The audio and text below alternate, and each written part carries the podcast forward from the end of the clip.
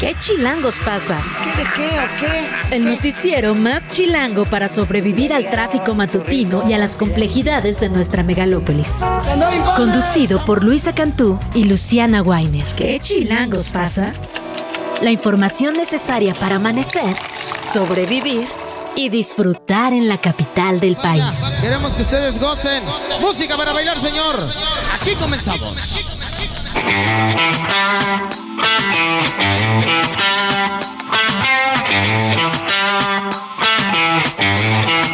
Siete en punto de la mañana, bienvenidos, bienvenidas. Este primero de enero de 2024, de verdad, gracias. Si están del otro lado y son las 7 de la mañana, ¿qué más decirles que gracias, Luisa Cato? Gracias por comenzar el año con nosotras. Ojalá que todas sus uvas se hagan realidad y si no, no pasa nada. Estamos recordando lo mejor del 2023. Platicamos con Alejandra Haas sobre los cuidados, cuánto deberían costar, cuánto deberían pagarnos por toda la chamba que hacemos en el hogar.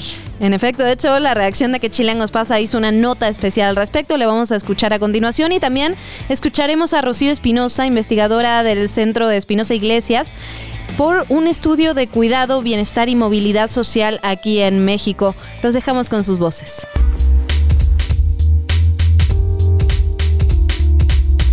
¿Cuántas veces has sentido la necesidad de no levantarte de la cama, no ir a la escuela o a trabajar, hacer un poco de berrinche, quejarte por el día pesado que te espera, o solo quedarte hasta tarde viendo la tele y desayunar cereal?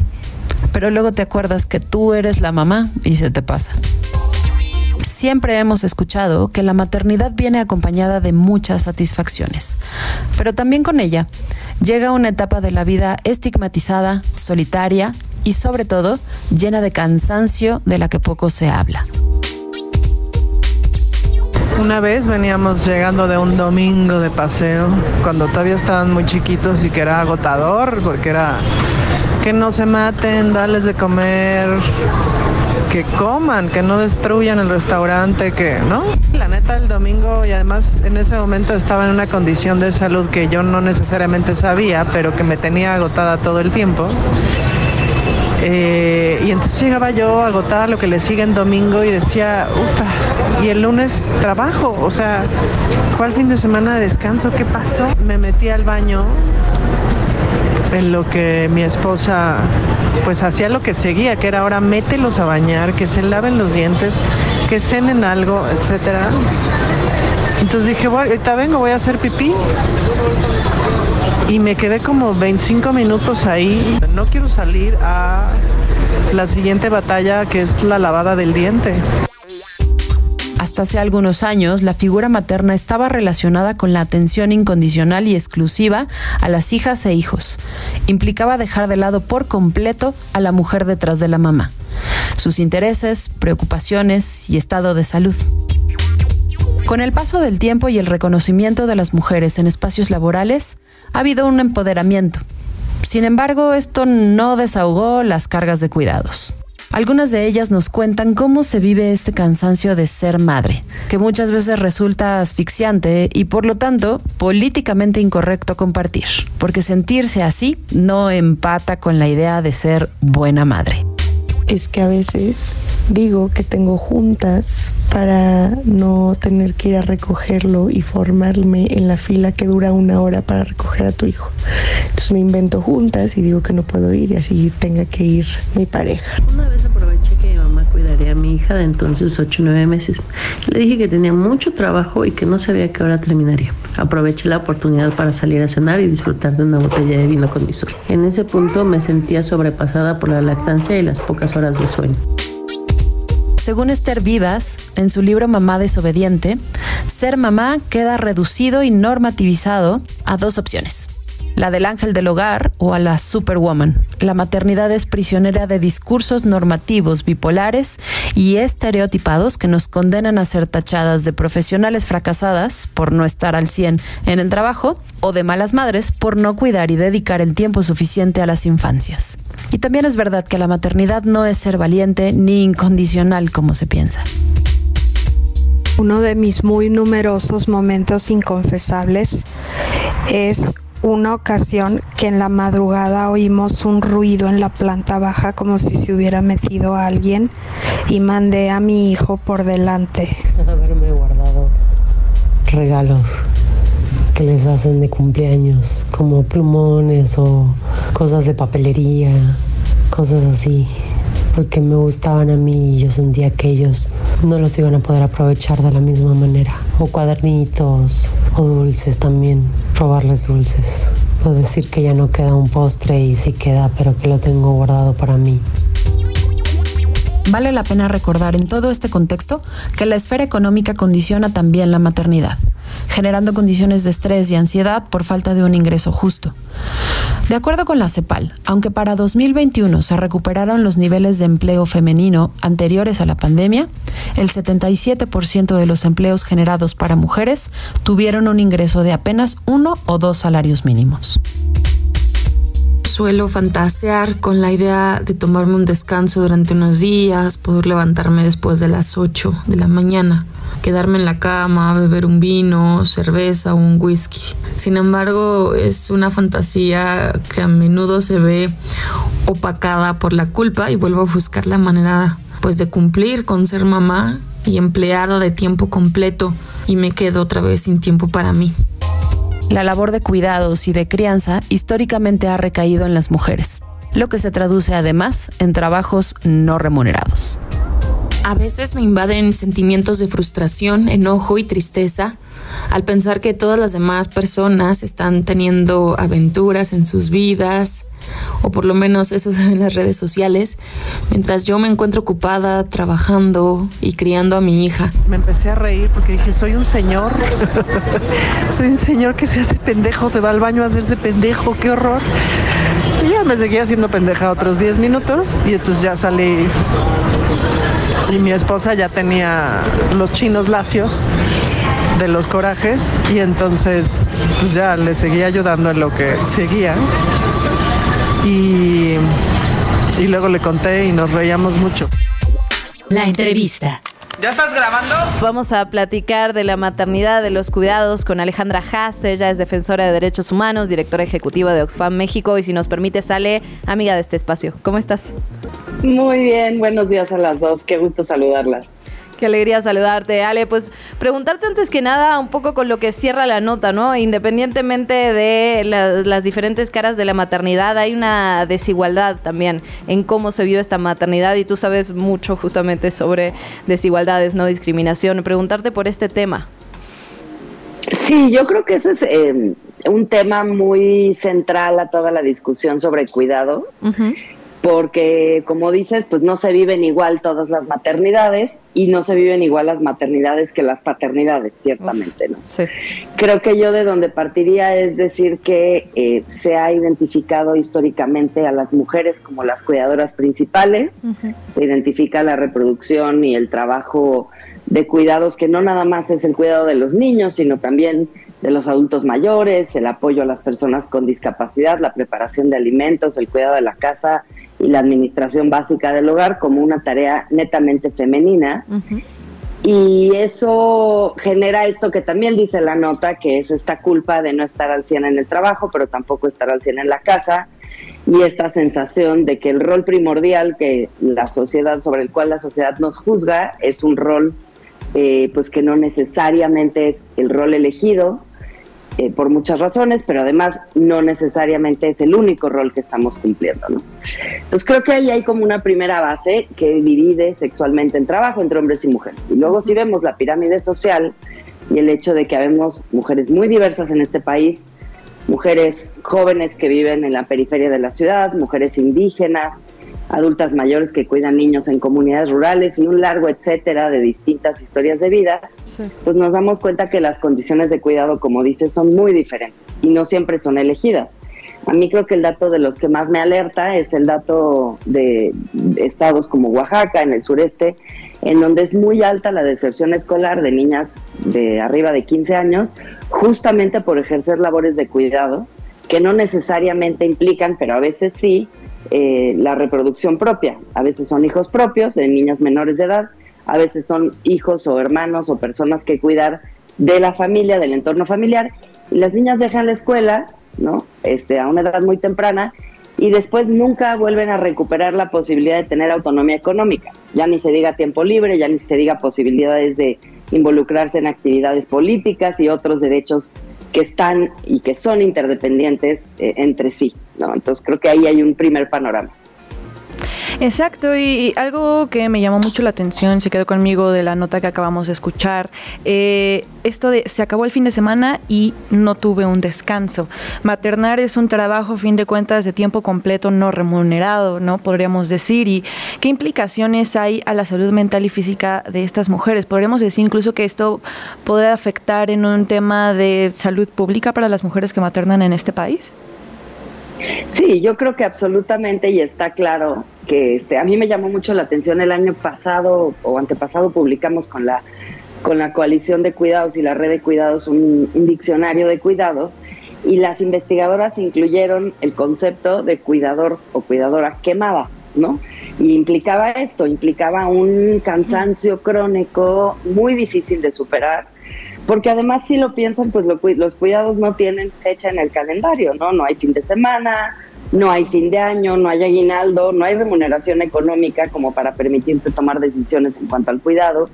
Y las personas están realmente, eh, porque además en las realidades que escuchamos en, en la nota, pues las mujeres están haciendo las dos cosas, están realizando trabajo remunerado y además están muchas veces precario, muchas veces mal pagado y además están trabajando en casa sin reconocimiento, sin posibilidad de apoyo eh, y con una gran culpa y una gran ansiedad que eso, pues como dices, no está siendo atendido como problema o asunto de salud pública. Y en ese sentido, vale preguntarte también por, digamos, hay como dos grandes ámbitos, ¿no? El de la política pública y el de el cultural. Digamos, el cambio cultural normalmente lleva un poco más de tiempo, pero si hablamos de políticas públicas, eh, pienso, por ejemplo, en la licencia de paternidad, en el sistema de cuidados, pero ¿qué otras leyes o qué otras reformas o qué, a qué podríamos aspirar para que estos cuidados al menos empiecen a subsanar esta inequidad histórica que tenemos en cuanto a género? Pues mira, yo creo que eh, primero que nada darnos cuenta de que no hemos puesto el cuidado de la vida en el centro de todo lo que hace el Estado, que eso debería de ser, ¿no? O sea, realmente qué más importante hay para una sociedad que pues las personas estén bien, que vivan en plenitud y que las niñas y los niños crezcan en ambientes propicios, apropiados, con personas que les acompañen y que desarrollen todas sus capacidades. Y también que las personas mayores, las personas con discapacidad o las personas enfermas puedan ser bien cuidadas. Alguien decía, un teórico del derecho decía, eh, las, no hay mejor forma de medir al Estado que la manera en la que se porta con las personas que, requieren más apoyo, ¿no? Entonces creo que ahí es, deberíamos de cambiar el foco por completo. ¿A qué me refiero cambiar el foco por completo? Horarios laborales que no sean de 46 horas, justamente esa discusión de las, perdón, 48 horas semanales de trabajo está discutiéndose en el Senado, pero tener una semana de seis días eh, es, es, realmente inapropiado para las realidades, ¿no? Eh, la segunda, la posibilidad de que las escuelas sean de tiempo muchísimo más completo, ¿no? En otros países los niños empiezan el colegio a las 8 y lo terminan a las 4 o 5 de la tarde y eso, porque es lógico, coincide con el horario laboral. Entonces, mientras estás en en el trabajo al menos no estás angustiado de qué está pasando con tu hijo, quién va a ir por él a la escuela, cómo le haces, ¿no? Este, hay, hay muchas otras medidas, como dices tú, las licencias de paternidad y todos los permisos y las formas de habilitar que los hombres participen en los cuidados, que esto además es una eh, es, es, un, es un círculo virtuoso con el cambio cultural al que hacías referencia, porque si los hombres nunca cuidan, los hombres nunca van a cuidar. ¿Sí me explico? Entonces, si, si tienes políticas públicas que habilitan que los hombres se involucren en el cuidado desde que los niños y las niñas son pequeños, vas a tener muchos más chances, por supuesto, de un involucramiento emocional y de una eh, idea mucho más clara acerca de la repartición equitativa de los cuidados, pero además, y esto está comprobado por estudios, se, se reduce la violencia doméstica cuando los hombres participan en el cuidado desde edades muy tempranas de sus hijos, porque desarrollan vínculos y desarticulan algunas de las cosas que provocan la violencia doméstica. Entonces, hay muchísimas ventajas sociales, hay toda una eh, pues hay razones de, peso fundamentadas en derechos, incluso razones económicas, porque todo esto tiene un impacto no nada más en la salud mental, sino en la capacidad de las mujeres de insertarse en el mercado de trabajo, no por incapacidad, sino porque simplemente no tienen tiempo o no pueden, por ejemplo, asumir trabajos formales, porque tienen que tener trabajos informales que les permitan ir por los hijos, preparar los alimentos y hacer todas estas tareas se pierde muchísimo dinero a nivel nacional. Eh, me acuerdo de una cifra de Mujeres de hace unos años, decían que cada año se perdían 2.400 millones de pesos al año por la falta de inserción laboral de las mujeres en el mercado laboral. Te invitamos a seguir la conversación en redes sociales. Nos encuentras en TikTok, Instagram y Facebook como arroba. Y en Twitter desde la cuenta de Chilango, arroba chilango.com. El informe, el reporte Cuidado, Bienestar y Movilidad Social en México aborda precisamente ese tema. No va a haber movilidad social si las personas tienen que dedicarse a los cuidados porque hay un hueco ahí en el Estado. ¿Nos puedes hablar un poco más al respecto? Sí, mira, justo hace un par de semanas desde el CEI eh, publicamos eh, el documento que recién mencionas y lo que hacemos es un análisis sobre movilidad, bueno, retomamos los análisis de movilidad social que tenemos con cuidados. Y bueno, cabe recalcar que las tareas de cuidados pues nos tocan a todas las personas, ¿no? Sin importar el género, porque para llegar a la edad adulta pues y ser los seres humanos que somos, en algún momento alguien tuvo que cuidar de nosotros cuando no podíamos alimentarnos por nosotros mismos. Entonces, de ahí la importancia del trabajo de cuidados. ¿Y cuál es el problema? El problema es que principalmente, como lo mencionaste recientemente, pues este es un trabajo que recae en las mujeres, ¿no? Y que de alguna manera está limitando la posibilidad de que las mujeres puedan salir al mercado laboral, ¿no? Porque también lo que hemos encontrado desde las encuestas que nosotros generamos en el TEI, en la FMOVI, es que las mujeres que no están en el mercado laboral, hay muchas que lo desean, y no pueden hacerlo porque no tienen quien cuide a sus hijos o adultos mayores o personas enfermas de los hogares. Entonces tenemos por ahí un hueco que no está permitiendo. Y cuando sabemos que el trabajo es fundamental porque el ingreso de las personas depende del trabajo fundamentalmente, pues lo que empezamos a encontrar es como un círculo vicioso en el cual no, no se está permitiendo, ¿no? Que el engrane funcione bien y que entonces las personas y principalmente las mujeres pues puedan tener movilidad social. Y está el tema que también apuntan muy bien en este estudio, que justo entre menos ingresos, mayor cantidad de cuidados necesitamos. Porque claro, lo más probable es que es como una bola de nieve, ¿no? Si me falta salud, entonces al rato me va a faltar trabajo y entonces eh, digamos que las carencias se van multiplicando conforme más tenemos cosas que no podemos pagar y resueltas. Sí, así es, ¿no? Y lo que tenemos es que justamente como los, como bien lo mencionas, pues se hace esta bola de nieve y pues los cuidados tocan como muchos puntos, ¿no? Por ejemplo, tocan educación, tocan eh, desarrollo infantil, tocan cuidados adecuados de las personas enfermas, personas con discapacidad, adultas mayores, y entonces estamos generando pues una esta bola de nieve que cada vez complica más eh, la situación, principalmente de las mujeres.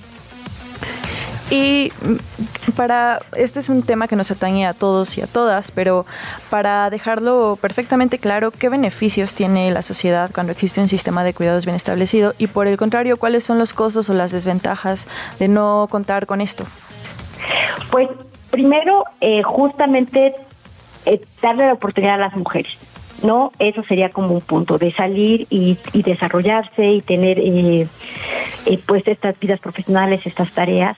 Por otro lado, pues también es el cuidado, eh, bienestar, y cuidar el bienestar de las personas enfermas, de infancias, de personas con discapacidad, adulta mayores, y pues también de las cuidadoras mismas, porque ellas mismas requieren cuidado, ¿no?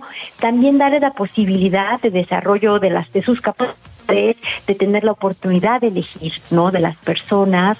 Eh, Además, por estudios que tenemos nosotros desde, desde el CEI, desde el Centro de Estudios Espinosa Iglesias, pues hemos encontrado que también el no contar con un sistema de cuidados, pues lo que hace es que hace más grande esta distancia, la desigualdad de oportunidades, ¿no? Y va mermando pues el bienestar de las personas. Y también pues no dejar de pensar en aquellas personas que ya están en el mercado de los cuidados, por ejemplo las trabajadoras del hogar, eh, regularizar su situación de manera este pues que se les se les reconozca también este trabajo que ellas ya realizan.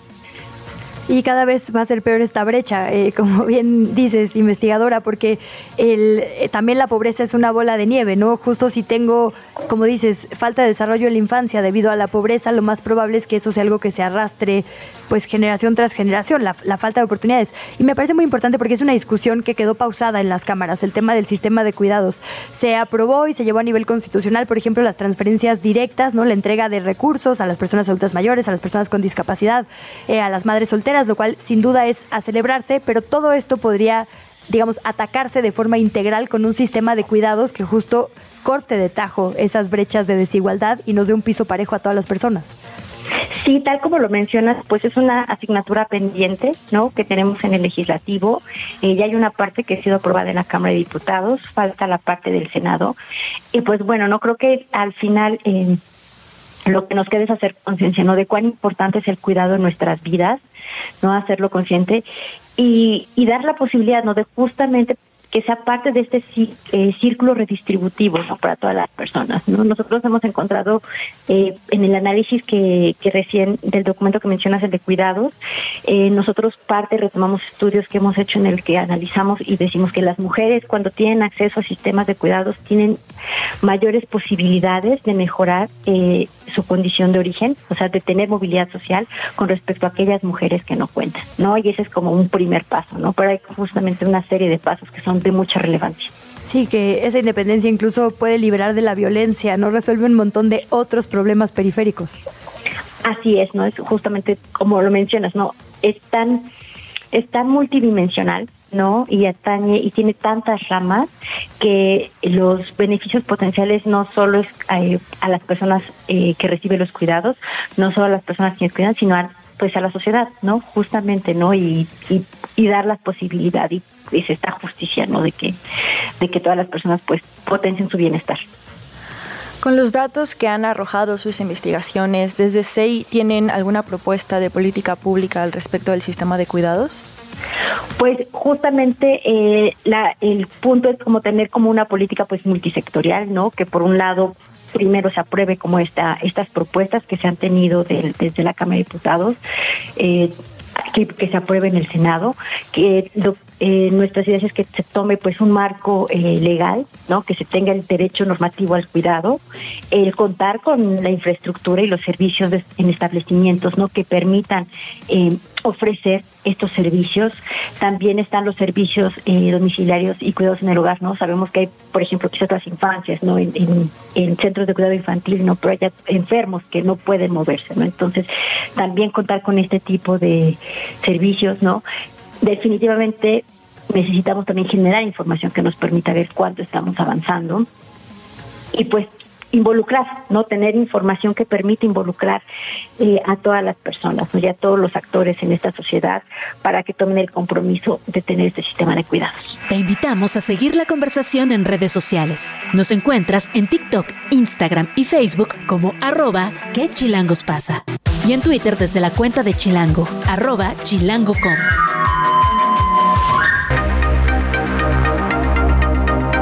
Si necesitas una copia certificada de tu acta de nacimiento, en Ciudad de México es muy sencillo. Cuesta 81 pesos y puedes obtenerla en línea acudiendo a un módulo del registro civil o en sus oficinas centrales. Para este caso, debes solicitar el acta en ventanilla y realizar el pago para recibir la copia certificada. De forma digital, hay que visitar el sitio actas.cdmx.gov.mx e ingresar con una cuenta llave CDMX, que puede generarse ahí mismo. Dentro del apartado de tramitar acta, se selecciona la de nacimiento.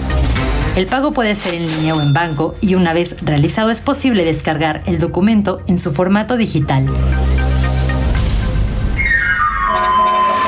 ¿Qué chilangos pasa? ¿Qué de qué o qué?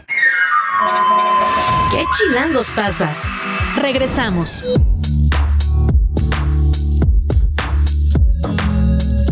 Ya estamos de vuelta. Muchísimas gracias otra vez por su sintonía en ¿Qué chilangos pasa? Uno de los temas de los que hablamos muchísimo en 2023 y de los que seguramente hablaremos en 2024 es el derecho a la vivienda. Recuperamos por ello esta conversación que tuvimos con la abogada Carla Escofié. Ahora bien, también no hablamos muchísimo, pero sí hablamos con mucha intensidad sobre el tema de las chinches. Recordemos este Ojalá momento. no haya chinches en 2024. Momento icónico en que el rumor de las chinches en la UNAM tomó fuerza en redes sociales, en medios de comunicación. Platicamos con la doctora Yasmina Alcalá, académica de la Facultad de Medicina Veterinaria y Zootecnia, y la verdad que lo que nos dijo fue revelador en todo sentido, así que los dejamos con ello. La entrevista. ¿Ya estás grabando? Tenemos a Carla Escofía en la línea con nosotras. Ella es, ella es abogada, es especialista justamente en el tema del derecho a la vivienda. Carla, ¿cómo estás? Qué gusto saludarte. Hola, muy buenos días. ¿Cómo estás? Un saludo a ti y a todo tu auditorio. Déjame agregar, Carla, autora del libro País sin Techo e influencer. Creo que hay, hay pocos influencers, eh, pocas influencers también del derecho a la vivienda. Y tus TikToks, tus explicaciones en Instagram sobre qué está pasando que pues en las grandes ciudades de nuestro país que ya no podemos comprar casa son ya un referente. Ay, muchísimas gracias, te agradezco mucho y bueno, pues justamente el, el uso de las redes sociales que empecé a hacer para hablar de estos temas porque creo que es importante darnos un espacio para incluirlo en la agenda pública y creo que en los últimos años poco a poco más eh, hablamos de este tema, no, eh, y digo hablamos porque lo hablamos en medios, en, en espacios familiares, en espacios de convivencia, en espacios de trabajo, en universidades. Entonces creo que también el, el, papel que tienen las redes sociales en poder establecer conversaciones públicas es muy importante. Y tú justamente, Carla, siempre dices eso, que la conversación tiene que salir del espacio de especialistas, ¿no? Que nos tiene que involucrar a todos, a todas. Y por eso dices muchas veces que gentrificación lo usamos de alguna manera eh, de forma indiscriminada, ¿no? Para muchas cosas que no lo son particularmente, pero sí como una forma de tratar de nombrar aquello que nos ocurre en las ciudades. Cuéntanos un poquito más sobre esto. Bueno, lo que pasa es que el concepto gentrificación es un fenómeno que ha levantado mucha mucho debate en la academia en las últimas décadas y cuando este debate empezó a impulsarse mucho en los últimos años, sobre todo a partir de la pandemia, pues yo vi que frente a personas que estudian medicina, diseñadores, arquitectos, comunicadores, periodistas, eh, ciudadanas, ciudadanos que están tratando de hablar del tema y participar en él, la reacción de muchos académicos, urbanistas, arquitectos, sociólogos fue de regaño, ¿no? De enojo, de, ay, si ahora resulta que está de moda el tema, ay, ni siquiera saben qué gentrificación están hablando. Pues me parece una actitud que no es la relevante, o sea, creo que una cosa es el, digamos, el lenguaje o el tipo de discusión técnica con ciertos conceptos que se espera en un debate académico, en un seminario, y otra cosa es en el debate público, porque si a esos vamos, eh, hay muchos conceptos que también cuando se plantan en una discusión más abierta, popular, pues a lo mejor la gente los aplica de una forma que no los aplicamos, ¿no? Porque pues en, en otras disciplinas me pasará, eh, que no es la precisa, pero que no es lo relevante. O sea, si una vecina está diciendo es que están gentrificando el barrio porque, no sé, todo está más caro, porque pasó esto, hay desalojos, porque hay mafias inmobiliarias, acá está tratando de decir algo, está tratando de nombrar un problema, no está pidiéndonos un, un, un análisis conceptual, ¿no? Entonces, en todo caso debemos comunicar y explicar, no, mira, esto es así o esto más bien es esto, o esto que, estás escribiendo mejor recibir este nombre, pero no es actitud regañona, porque nos guste no, estos debates que están en la academia tendrían que responder a una realidad. Primero está la realidad, primero están los problemas humanos que queremos tener y luego eh, sobre eso se plantean preguntas en espacios técnicos académicos, porque si no, entonces no nos preocupa el tema, lo que nos interesa es tener una temática para una élite académica. Carla, pues preguntarte justo por, eh, digamos, serie de fenómenos que convergen aquí en la capital del país. Ya lo decías, hay despojos de personas que tenían muchos años viviendo donde vivían y de repente la zona empieza a ser un espacio donde se pueden construir edificios más nuevos y cobrarlos más caros. Las personas de nuestra edad, en los 30, los 40, saben que ni poniendo el 100% de su sueldo toda su vida van a poder hacerse de, de una propiedad eh, pues propia, ahora sí que valga la redundancia.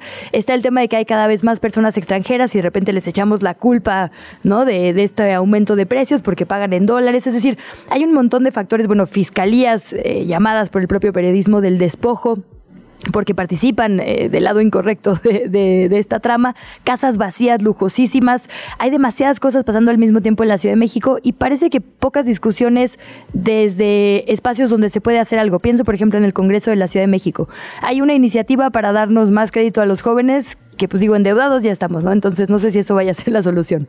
Hay otra iniciativa para regular eh, Airbnb, Booking, estas plataformas, digamos, de alojamiento temporal, pero únicamente desde el lado económico, que paguen más impuestos. Nada parece entrar, digamos, al, fondo del asunto que es, se está volviendo inhabitable. Así es, o sea, a ver, el, tema de créditos, el problema es que justamente esa iniciativa que, que mencionas, eh, propuesta por una diputada panista es lo que se ha venido haciendo en los últimos 50 años. ¿Está mal que haya créditos para la vivienda? Por supuesto que no. ¿Está mal que alguien pueda pensar en mecanismos para facilitar el acceso a créditos más accesibles? Por supuesto que no. El problema es que una política de vivienda es más que eso, mucho, mucho más que eso. Hay muchos eh, frentes que están eh, sin abordar. Solo pongo un dato, eh, poco más del 50% de las personas en México que rentan el lugar donde viven lo hacen porque no tienen acceso a un crédito. Entonces, ¿de qué nos sirve poner, digamos, a disposición más créditos si de todas maneras tenemos esa realidad de gente que está habitando en una vivienda de arrendamiento? O además, porque hay personas que quizá en teoría podrían pagar un crédito, pero no tienen ingresos fijos, por ejemplo, ¿no? O sea, que va fluctuando mes con mes y por lo tanto o no tienen el perfil para acceder a un crédito para que se los den, o dos, eh, ellas mismas no se quieren arriesgar porque no saben si un mes de bajada pueden tener algún problema para pagar el crédito o en, entre otros aspectos, ¿no? Entonces, lo que estamos viendo acá es que no se está entendiendo el nivel de, la, de los problemas. De hecho, justo en el libro lo que traté de hacer es como un breve recorrido para demostrar, oigan, miren todas las aristas que tiene, miren todas las realidades y todas vienen de que estamos entendiendo mal el derecho a la vivienda, de que no estamos abordando todos los puntos y qué discusiones sí se podrían hacer. Bueno, ahorita estamos un año de casi un año más o menos del o un poquito menos ya de las elecciones y no, normalmente no se le hace caso al tema de los procesos de los congresos locales, ¿no? Como que mucha gente pues suele incluso hasta votar por inercia dependiendo de por quién van a votar para el cargo de gobernación del estado o de la presidencia. Y en ese en ese sentido eh, hay que recordar que los congresos locales tienen mucho que ver en el tema de vivienda, son quienes pueden legislar, justo lo que tú mencionabas con el tema de plataformas de turismo a, a corto plazo, son quienes pueden hacer una ley inquilinaria para eh, generar relaciones de arrendamiento más justas, equilibradas, son quienes pueden, por ejemplo, también tomar decisiones en materia de desarrollo urbano y también los municipios, ¿no? Pero el marco local lo puede, lo legisla el Congreso y luego los municipios determinan ya lo que son las zonas de la ciudad, cómo va a ser la zonificación, los requisitos, entre otras cosas. Entonces, en lo local hay muchas decisiones. Hay cosas que se a nivel federal, por supuesto, y tampoco hay que quitar el dedo del renglón sobre las personas que van a candidatearse para la, la presidencia o para el Congreso de la Unión. Eh, no hay que quitar eso del renglón y también preguntarles al respecto, pero sí hay mucho en lo local. Carla, en tu libro también dices cómo ha cambiado en nuestro país. En algún momento México, por lo que explicas, era de los países que más tenían, digamos, personas que eran dueñas de sus propios inmuebles. Sin embargo, eso ha ido cambiando en los últimos años. Hemos visto varios cambios, ¿no? También recuerdo... Eh, lo que ocurrió cuando Claudia Sheinbaum anunció que tenía este acuerdo con Airbnb, después prometió que lo iba a regular, finalmente no ocurrió. Decías que el crédito evidentemente no es la solución. ¿Qué otras políticas podrían ser positivas para eh, que la, la dinámica de vivienda en la Ciudad de México sea más justa? Bueno, esa es una pregunta muy interesante. Hago un disclaimer antes de contestarla. Uno, no hay una solución, hay soluciones. Mm. Eh, por supuesto, todas las soluciones tienen distintos métodos, formas de implementarse. Todas pueden estar a discusión, eh, hay que discutirlas. Eh, lo que urge en Ciudad de México probablemente no lo que urge adoptar en Monterrey o en, Mérida, por ejemplo, y viceversa. pero hay muchas opciones. Uno, el tema que sí me parece que es algo general, es que cada estado del país tenga una ley inquilinaria. Actualmente la legislación que está en los códigos civiles no da es muy escueta, muy corta y no abarca todos los puntos que requieren las em, relaciones de arrendamiento para ser justas equilibradas. Dos, eh, en el caso concreto de ciudades como Ciudad de México, o al menos creo que en Ciudad de México, yo plantearía el tema de que vuelvan a crearse los juzgados de arrendamiento, que esos fueron unos juzgados que tuvieron un papel muy importante que se eliminaron más o menos a principios de los 90. Eh, creo que hay que discutir si hay que retomarlos. Tres, vivienda de arrendamiento público. Eh, lo normal es que en una política de vivienda hayan eh, edificios que el Estado da o pone en renta más bien que son edificios del Estado, que el Estado es el casero y renta a precios accesibles a personas con ciertos perfiles de vulnerabilidad. Esto es lo normal en una política de vivienda y no hablo de países eh, de Cuba, de Corea del Norte, estoy hablando de Estados Unidos, estoy hablando de Alemania, estoy hablando de varios países europeos, pero también latinoamericanos como Paraguay, em, como Argentina. O sea, es algo que podríamos tener en México, pero nada más es un tema de visión. Eh, otro punto, por ejemplo, el establecer nuevos mecanismos para el acceso a la vivienda o mecanismos que no son nuevos realmente, pero que no se han impulsado como debieran. Están las cooperativas de vivienda, están incluso los, por ejemplo, eh, los fideicomisos de tierras comunitarias, por ejemplo, son distintos instrumentos que se han hecho para garantizar vivienda colectiva, lo cual no, no quiere decir que vivas en, la misma casa que, que, varias personas, sino que son proyectos para muchas personas, pero abaratando costos. Hay muchas cosas que están haciendo, hay mucha discusión a nivel internacional que ha identificado distintas eh, medidas, distintas alternativas muy creativas, pero que en México ni siquiera se están planteando desde el gobierno y de ninguno de los tres órdenes de gobierno, en ningún estado. Y por otro lado, también incluso cosas que tienen que ver con adecuación legislativa, como el tema de las plataformas de arrendamiento a corto plazo con fines turísticos, eh, el tema de las mafias inmobiliarias, que también recordemos que la, la, impunidad y la corrupción toca todos los temas de derechos humanos, ¿no? Entonces, si tienes mafias inmobiliarias operando que en esa operación, pues evidentemente desconfiguran toda la planeación urbana de una alcaldía, de un municipio, de una zona o de toda la ciudad, y además incluso con el riesgo de que pueda eso llevar a situaciones de mucho riesgo, valga la redundancia, como puede ser la estabilidad de edificios en, terremotos, etcétera, pues es todavía mucho mayor. Están los desalojos em, forzosos, que el concepto de desalojos forzosos son desalojos arbitrarios y legales, que no se están atendiendo, es decir, temas para abordar de lo que no hemos hecho hay. La cosa es si el gobierno, las autoridades, pero también la sociedad, seguimos entendiendo que el derecho a la vivienda es el derecho a que alguien que pueda pagarse una casa se la pague. Estamos hablando nada más de derecho a la propiedad, no estamos hablando de el derecho a la vivienda desde una perspectiva más amplia, en la cual, insisto, lo normal es que se aborde en países incluso como Estados Unidos, y pongo Estados Unidos no porque sean la mejor referencia en todo, pero porque es el país como Adalí del capitalismo, de la propiedad privada, etcétera, y ni siquiera allá eh, seccionan, em, minimizan o reducen el derecho a la vivienda a solo a pues que la pague quien la puede pagar. Te invitamos a seguir la conversación en redes sociales. Nos encuentras en TikTok, Instagram y Facebook como arroba que chilangos pasa. Y en Twitter desde la cuenta de Chilango, arroba chilango.com. Hola Luciana, buen día. Hola, ¿cómo estás Lisa? ¿Cómo, cómo están ustedes aparte de enchinchadas? Esperamos muchas preguntas, ¿no? no, no, no, yo creo que eh, francamente les voy a decir, quien más quiere encontrarse con las chinches soy yo, porque necesito muchísimos especímenes. Ya ven que la matrícula en la UNAM ha aumentado demasiado. Entonces, pues yo necesito tener muchos especímenes para que las vean muchos alumnos y, y, pues he pedido, incluso hay recompensa, ¿eh? hay unos chocolates que, eh, bueno, se le, eh, son, son unos lagomorfos, eh, no, no quiero decir el nombre, ¿verdad? Pero que traen unas orejitas muy sabrosas y ya ofrecí varios a cambio de chinches en la facultad. No me han llevado más que una toda rota que parece que murió hace 15 días. no. No, las he, no las he visto, francamente, pero hoy vamos a hacer un recorrido en las instalaciones hueco por hueco, grieta por grieta, no vamos a dejar un solo agujerito sin explorar, a ver si, si en realidad se trata de la plaga que están mencionando nuestros estudiantes. Qué interesante, doctora, porque digamos, vimos algunos videos, uno en particular muy, impresionante. Acá Luisa se está agarrando la cabeza. Bueno, un video muy impresionante, pero por otro lado las autoridades dicen que, que no tienen ninguna, digamos, ninguna prueba, ningún indicio de que en efecto haya una plaga. Lo mismo pasó en el metro capitalino. Eso está como sospechoso, doctora.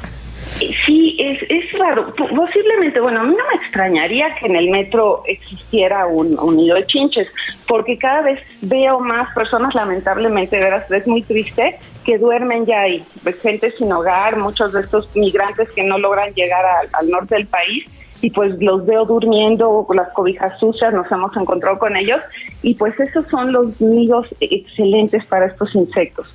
Entonces, en el metro de la Ciudad de México no me extrañaría porque es un lugar en el que duerme la gente. Sin embargo, digo, salvo en mis clases, no creo que alguien más duerma en la universidad. O sea, no hay sitios de reposo como tal y estas chinches son demasiado miedosas. Tenemos que estar, ¿se acuerdan cuando éramos pequeñas que el ratoncito Pérez nos llevaba la moneda por nuestro diente? Y decían que si estábamos despiertos y, abríamos el ojo, nos movíamos, no iba a ir el ratoncito. Así son estas.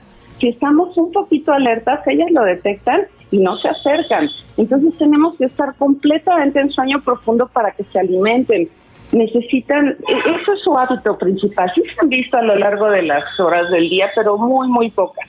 Por eso me extraña que, por ejemplo, digan que en la, universidad hay una infestación, una multiplicación exponencial, si no hay como tal sitios en los que los alumnos reposen, salvo en los lugares en los que llegan a hacer prácticas y ahí sí duermen.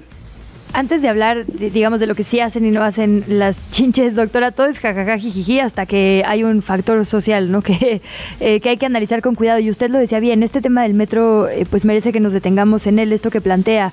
Eh, siempre que hay un cambio en la fauna, digamos, no sé, yo pienso cuando era niña que había un montón de catarinas y luego ya no hubo, había un montón de abejas y luego no tantas, no había chinches y de repente aparecen, hay algo que estamos haciendo mal la humanidad, ¿no?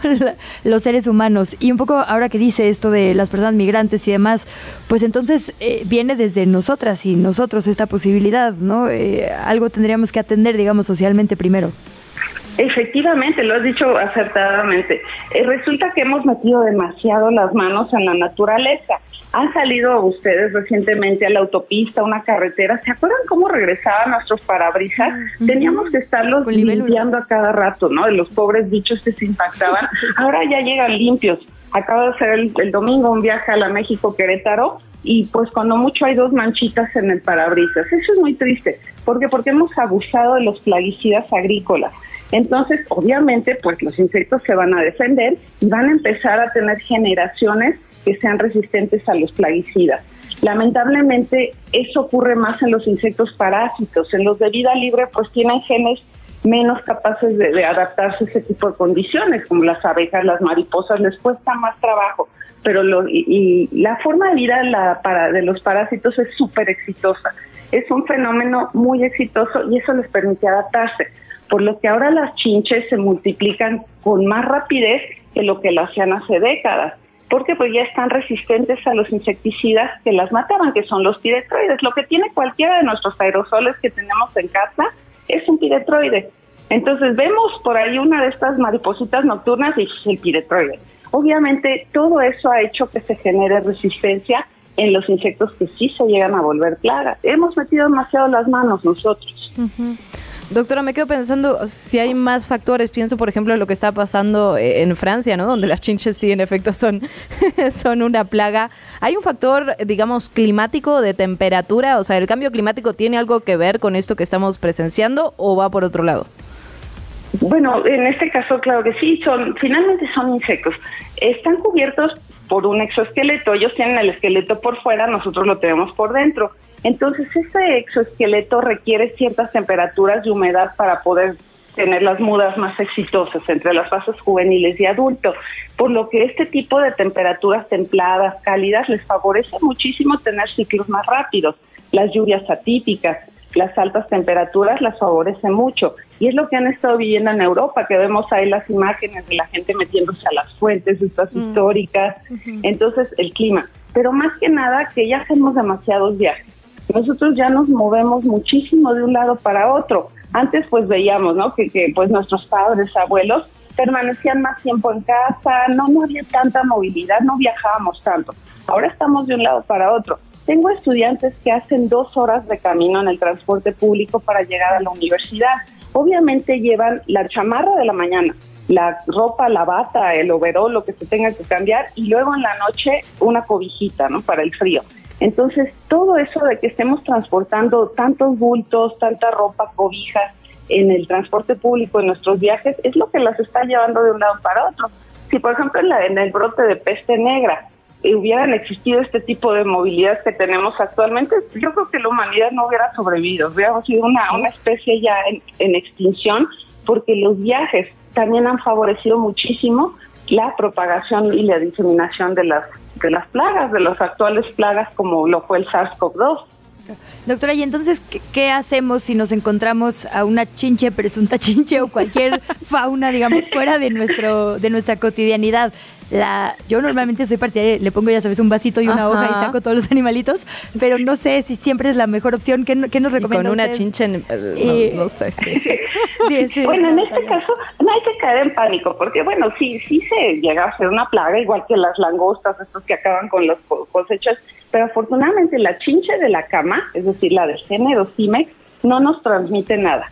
No se ha demostrado que transmita, si le abren la pancita y le ven ahí, le hacen una disección, pueden llegar a encontrar bichos, pero no se los puede transmitir al humano. Entonces, lo único que, bueno, si nos va a provocar una ronchita, nos va a causar esa molestia. Pero por otro lado, hay que recordar que nosotros descendemos y finalmente somos primates. Entonces, tenemos cierta aversión a vernos cubiertos por insectos. Por lo mismo, la naturaleza nos quitó el pelo de encima, nos dejó pelo en las zonas necesarias pero si ven nuestros ancestros que vivían en las copas de los árboles, estaban completamente cubiertos de pelo. El hecho de que dominamos el fuego, la, cubrirnos con pieles de animales, perdimos ese pelo y perdimos ectoparásitos. Entonces tenemos una aversión a vernos insectos encima. Es una manera de mostrar jerarquía el quitarse los insectos entre un primate y otro y digo, no se ve muy bonito cuando estamos en, eh, para atender un, un, concierto en Bellas Artes, estarnos quitando los piojos nosotros, pero bueno, nuestros, los demás primates lo hacen, los no humanos. Entonces, tenemos ese pánico, esa aversión, y por lo tanto las chinches están muy asociadas a problemas psicológicos, ansiedad, insomnio, a esa vergüenza del estigma social de decir, yo no me la llevé de mi casa, yo la pesqué en la universidad, la no, no están en mi casa. Es un estigma social que pues merecería que, que, ya tengamos otra mentalidad, porque finalmente este tipo de infestaciones se están propagando por resistencia a insecticidas, por tanta movilidad que tenemos como especie. Entonces no es tanto que, que seamos pobres, que seamos sucios, eso era antes. Ahora vemos, por ejemplo, niños con piojos, eh, niños que llegan en helicóptero prácticamente al, colegio y están infestados de piojos. Entonces ya no tiene que ver con lo social pero bueno, lamentablemente en condiciones en las que no se tiene acceso a una aspiradora, a un insecticida, a una lavadora que tenga agua arriba de 60 grados, pues obviamente van a proliferar más y por lo tanto lo vamos a encontrar eh, en ese tipo de personas, en habitaciones en las que la gente no lava su ropa con agua caliente, no la expone al sol y pues ahí es donde es el caldo de cultivo de, de, de estos insectos.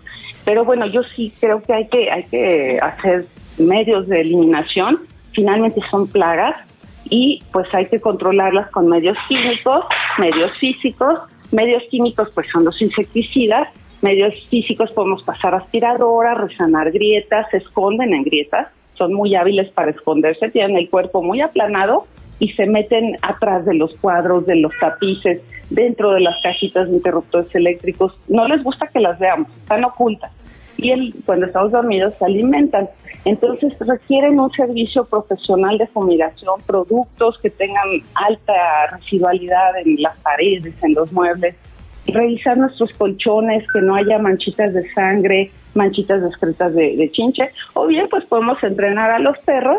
Los perros, ya, ya hay muchos que son capaces de detectar el olor a chinche, que es una secreción con la que se llaman, así como cuando nosotros chiscamos para llamar a, a la bandita, ellas se llaman con un olor y ya los perros lo, la pueden detectar.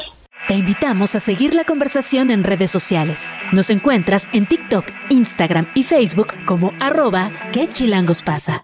Y en Twitter desde la cuenta de Chilango, arroba chilango.com. ¿Qué chilangos pasa? Regresamos. Ya estamos de vuelta, feliz primero de enero, feliz año nuevo. Nosotras estamos recordando todo lo que aprendimos durante 2023 y una de las cosas que se discutieron fue a quién le toca cuidar los monumentos, a las alcaldías, al gobierno central, a el INA. De todo esto platicamos con Beca Duncan, que además nos habló de la historia de El Ángel de la Independencia, que en realidad es la victoria alada. Errores que no cometeremos en 2024. La entrevista. ¿Ya estás grabando? Bienvenida, Beca. Qué gusto saludarte esta mañana. Buenos días. Ay, buenos días. Yo estoy muy feliz de estar aquí con ustedes. Mi primera vez en este espacio. Es verdad. La primera de muchas, Beca. La primera de muchas. No nos sientes, Beca, no nos sientes. Exacto. Oye, Beca, está todo este lío en lo político, pero vamos a lo histórico, vamos a, digamos, a lo que importa, los documentos. Por empezar, ¿a quién, digamos, a quién le toca, no? El cuidado del ángel de la independencia. Ya dice Luisa que nos vas a regañar porque es Victoria Alada. Yo Ah, mejor sí, sí. dejo.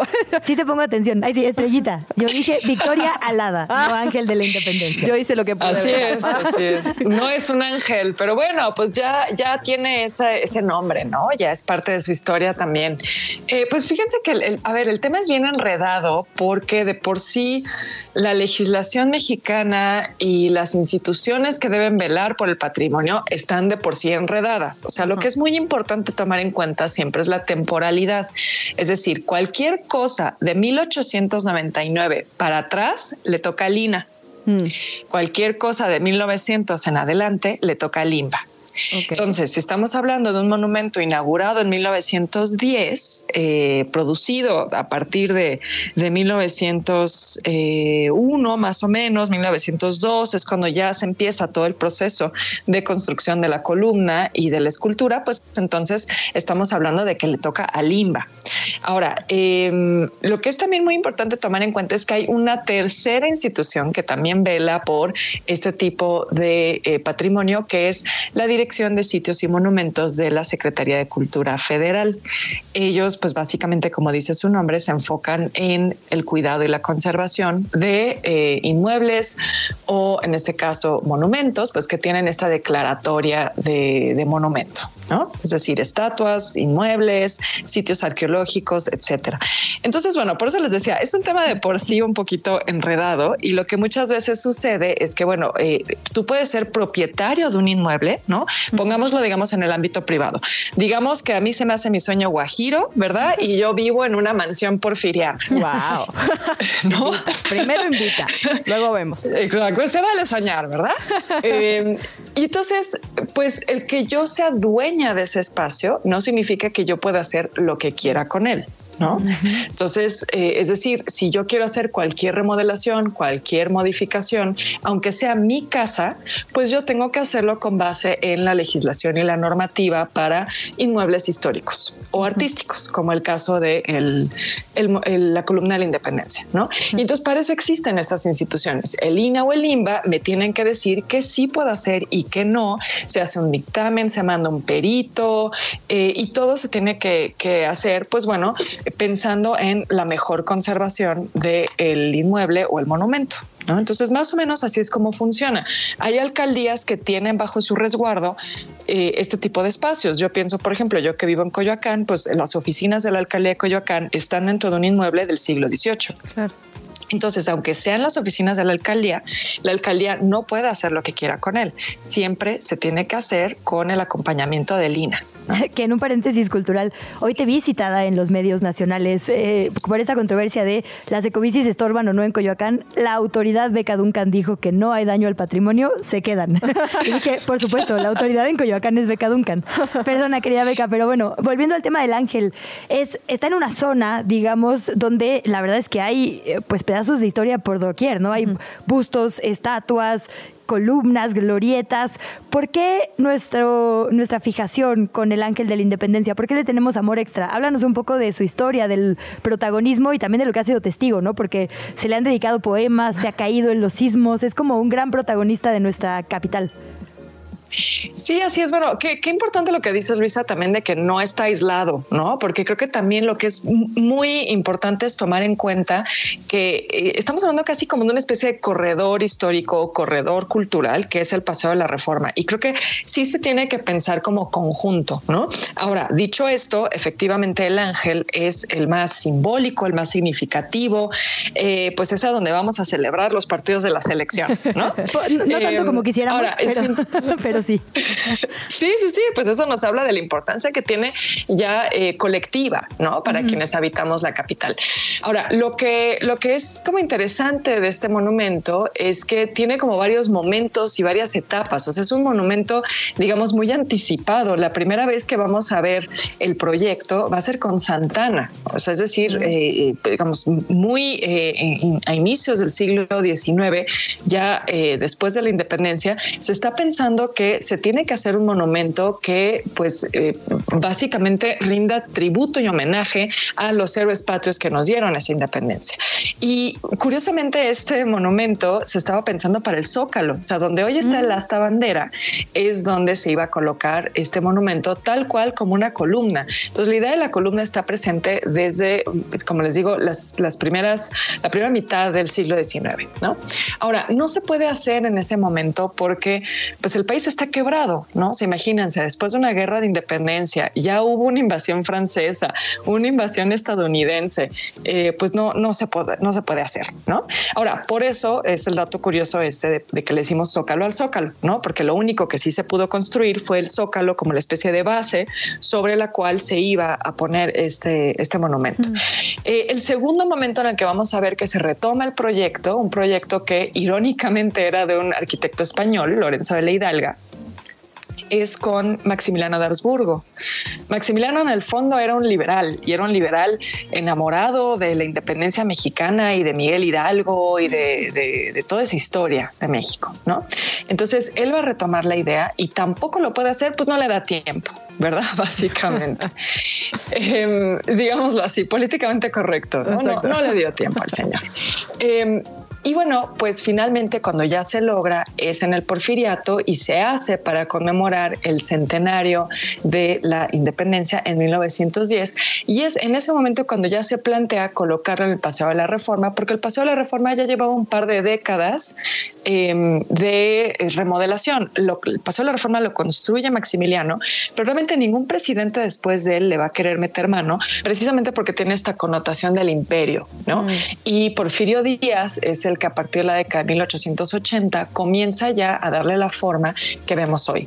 Y entonces la columna de la independencia con su Victoria Alada pues va a ser como el monumento que culmina todo ese proceso y va a tener pues la, la, importancia que tiene hoy precisamente por lo que representa, ¿no? El México libre, soberano, mientras que los otros monumentos eh, tienen que ver más con pasajes históricos más específicos. Si pensamos en el monumento a Cuauhtémoc o el ya extinto monumento a Colón, ¿no? Entonces, eh, eh, eso le da una, trascendencia importante. Va también de alguna manera a representar ese proyecto de nación del porfiriato, una nación que comienza ya a perfilarse como moderna, eh, como una potencia en sí misma, ¿no? que no depende de Europa para tener paz, prosperidad, progreso, todas estas cosas que, que a Porfirio Díaz tanto le importaban.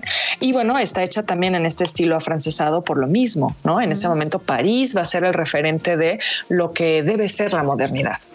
Ahora bien, Beca, también se vuelve, digamos, un, referente en la ciudad cuando hablamos de movilizaciones, cuando hablamos de protestas. Hemos platicado contigo en, otras ocasiones sobre, digamos, cómo se interviene este tipo de monumentos a partir de la protesta pública. Eso también tengo la sensación de que le da cierta relevancia, digamos, en la actualidad.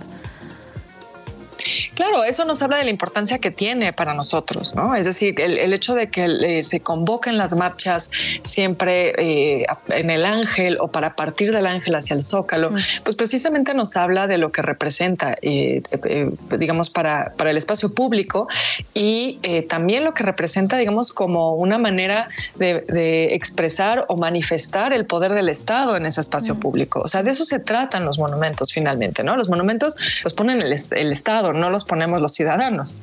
Eh, y se vuelven eso, se vuelven eh, pues manifestaciones, expresiones muy tangibles del poder político en el espacio público. Eh, y, creo que eso es, eso es lo que nos, nos deja ver esta práctica tan frecuente de ir a manifestarnos ahí, incluso a grafitearlo, ¿no? Que es algo que, que ha sucedido en el pasado. Así cerramos el primer programa del 2024. Muchísimas gracias por estar con nosotras en ¿Qué Chilangos pasa?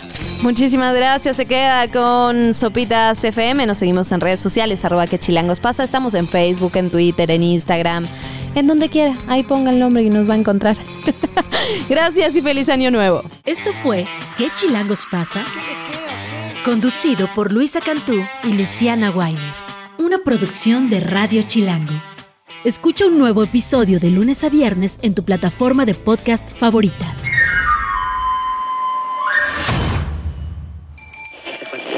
Radio Chilango. La radio que... Viene, viene, ¿eh?